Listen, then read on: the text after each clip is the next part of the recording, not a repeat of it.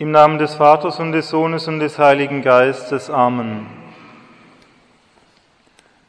Wenn jener Geist der Wahrheit kommt, sagt der Herr heute im Evangelium, dann wird er euch alle Wahrheit lehren. Dieser Geist der Wahrheit, der Heilige Geist, der ist an Pfingsten herabgekommen auf die Apostel. Und er hat die Verheißung Christi erfüllt, er hat die Apostel alle Wahrheit gelehrt. Von da ab haben die Apostel alles verstanden, was Christus gesagt hat. Sie haben es in die ganze Welt getragen und diese Kunde ist bis zu uns heute hierher gekommen. Aber nicht nur diese zwölf Apostel persönlich haben den Heiligen Geist empfangen, auch ihren Nachfolgern hat Christus den Heiligen Geist verheißen. Er sagt, ich werde den Vater bitten und er wird euch einen anderen Beistand geben, damit er immerfort bei euch bleibe, den Geist der Wahrheit. Da hat Christus gesagt, dass der Heilige Geist also immerfort, nicht nur für ein paar Tage, sondern immerfort bei seiner Kirche bleiben wird und in der Kirche wirken wird. Er erleuchtet seine Kirche, er heiligt sie, er leitet sie. Das wirkt er an jedem einzelnen Glied der Kirche, jeden einzelnen von uns erleuchtet der Heilige Geist. Er heiligt uns, er leitet uns, wenn wir uns von ihm leiten lassen. Ganz besonders aber wirkt der Heilige Geist in denen, die ein besonderes Amt in der Kirche haben, in den Hirten und Lehrern, in den Nachfolgern der Aposteln. Das erste Vatikanische Konzil sagt, dass der Kirche der Beistand des Heiligen Geistes verheißen worden ist, damit sie den Glauben heilig behüte und treu auslegen kann. Zeigt aber die Erfahrung nicht etwas ganz anderes?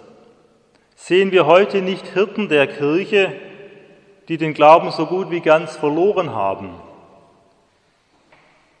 Die stattdessen viel lieber von der Lebenswirklichkeit der Menschen reden als von der Offenbarung Christi.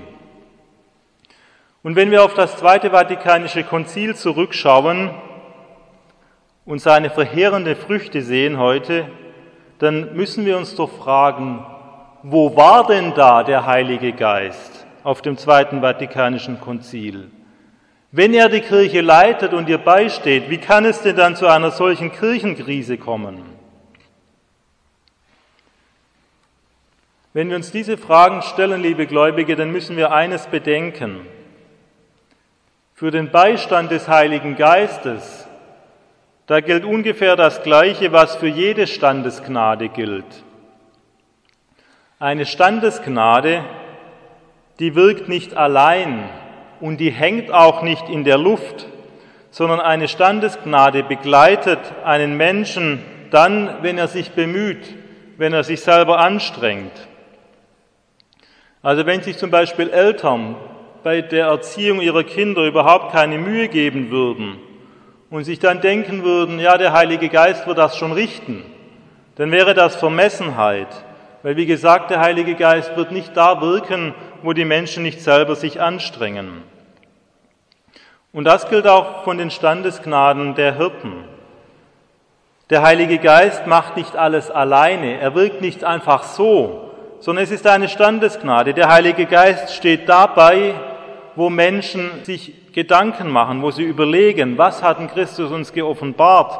Der Heilige Geist begleitet dann das menschliche Wirken, wenn die Menschen selber sich bemühen und sich anstrengen. Der Heilige Geist hilft da, wo ein Hirte wirklich lehren will, was Christus geoffenbart hat. Der Heilige Geist beschützt da vor Irrtum, wo die Hirten wirklich die Offenbarung Christi darlegen wollen. Wo aber die Hirten und Lehrer nicht ihr Bestes geben, da wäre es vermessen, auf den Beistand des Heiligen Geistes zu hoffen. Das wäre ungefähr so, als würde ein Priester sich nicht auf die Predigt vorbereiten und sich dann denken, der Heilige Geist soll dann schon mir sagen, was ich hier sagen soll. Das ist also das Erste, was wir da bedenken sollten.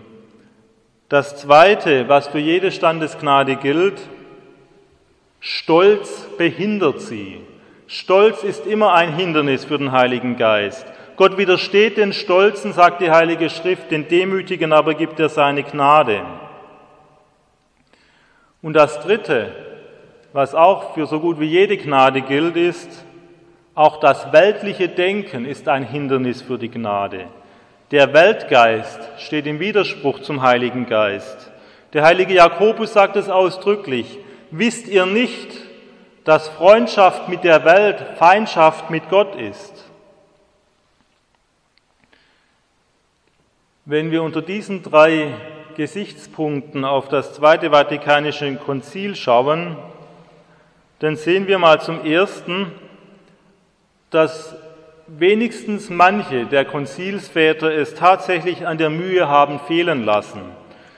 Da wird uns berichtet vom Zweiten Vatikanischen Konzil, dass es viele Bischöfe gegeben hat, die über Texte abgestimmt haben, die sie nicht mal gelesen haben.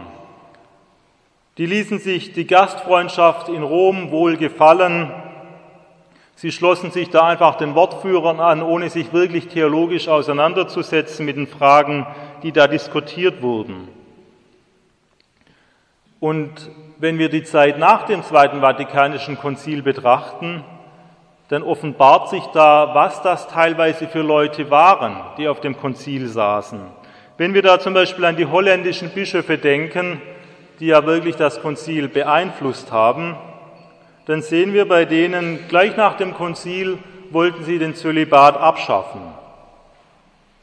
Oder wenn wir an die Konzilstheologen denken, die wirklich Einfluss hatten auf dem Konzil, wie zum Beispiel Hans Küng, dann sehen wir, er ist nach dem Konzil ganz vom Glauben abgefallen. Und da ist Hans Küng nicht der einzige Konzilstheologe, der nachher die Kirche verlassen hat.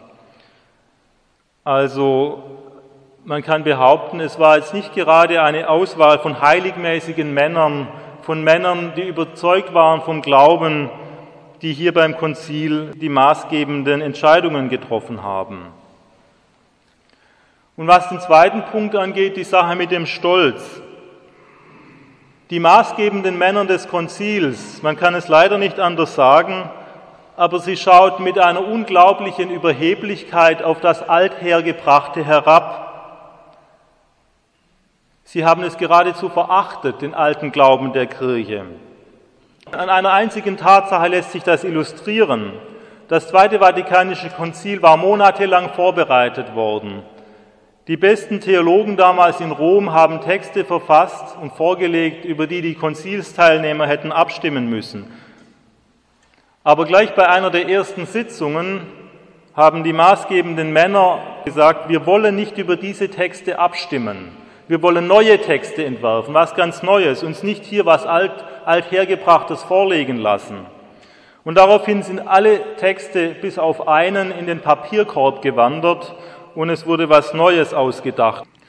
Und das ist wirklich ein Zeichen, dass man das Althergebrachte überheblich verachtet. Und schließlich der dritte Punkt, die Sache mit dem weltlichen Denken. Das war ein verbreiteter Standpunkt auf dem Konzil, den selbst der Papst formuliert hat. Erklärtes Ziel war es, die Kirche an die moderne Welt anzupassen, das Fenster der Kirche zu öffnen und die Luft der modernen Welt in die Kirche hineinzulassen. Schon allein das würde das Konzil ganz und gar disqualifizieren. Ein Konzil hat die Aufgabe, treu das zu überliefern, was es von Christus empfangen hat. Und nicht etwas Neues zu machen, nicht die Offenbarung an, an das weltliche, dekadente Denken anzupassen. Also für viele Konzilsväter war die Anpassung an die Welt das Hauptanliegen. Viele von ihnen fürchteten die Presse mehr als den lieben Gott und haben darum versucht, der modernen Welt zu gefallen. Wenn es aber darum geht, neue, zeitgeistkonforme Ideen zu verkünden, dann ist der Heilige Geist für so etwas sicher nicht zu haben. Denn wie gesagt, das Erste Vatikanische Konzil sagt, der Heilige Geist ist der Kirche nicht dazu verliehen worden, um neue Lehren zu verkünden, sondern dazu, um den Glauben heilig zu behüten und treu zu erklären. Zwar gab es auch heiligmäßige Bischöfe auf dem Konzil und wenigstens einen von denen kennen wir alle, Erzbischof Marcel Lefebvre, aber die Stimme von diesen Bischöfen, die wollte ja nicht gehört werden. Ist es also bei so vielen menschlichen Mängeln auf dem Konzil verwunderlich, wenn man da das Wirken des Heiligen Geistes nicht gerade spürt? Ist es ein Wunder, dass bei so vielen Hindernissen, die der Gnade da in den Weg gelegt wurden, der Heilige Geist sich wenig zeigt? War also der Heilige Geist beim Zweiten Vatikanischen Konzil überhaupt nicht anwesend? Hat er gar nichts gewirkt dort? Doch, liebe Gläubige, er war anwesend. Und er hat das getan, was in diesen Umständen das Beste war. Er hat nämlich verhindert, dass auf dem Zweiten Vatikanischen Konzil etwas Irriges als Glaubenssatz definiert wurde. Er hat dafür gesorgt, dass kein einziges Dogma aufgestellt wurde auf dem Zweiten Vatikanischen Konzil, und damit hat er verhindert, dass irgendetwas Zeitgeistkonformes, Schräges definiert wird. Bevor wir uns jetzt zurücklehnen, liebe Gläubige, und mit den Fingern auf die Konzilsväter zeigen und sagen, die waren an allem schuld, da sollten wir noch eines bedenken. Der heilige Thomas sagt, nicht nur wegen der Schuld der Hirten schenkt er seine Gnadengaben nicht, sondern auch wegen der Schuld der Gläubigen. Und das ist eine Aufforderung an uns. Wenn der Heilige Geist mit seiner Hilfe, mit seinem Beistand, mit seiner Führung den Hirten der Kirche wieder beistehen soll, dann muss jeder von uns sich bemühen. Dann müssen wir alle den Weltgeist ablegen. Dann müssen wir uns alle um Demut bemühen. Dann müssen wir uns alle bemühen, heiliger zu werden, zu wachsen im Glauben, in der Hoffnung, in der Liebe. Und vor allem müssen wir den Herrn für seine Kirche bitten. Die Gnadengaben, die wollen erfleht werden. Also darum bitten wir den Herrn, er möge seiner Kirche beistehen. Herr, erbarme dich deiner Christenheit. Amen. Im Namen des Vaters und des Sohnes und des Heiligen Geistes. Amen.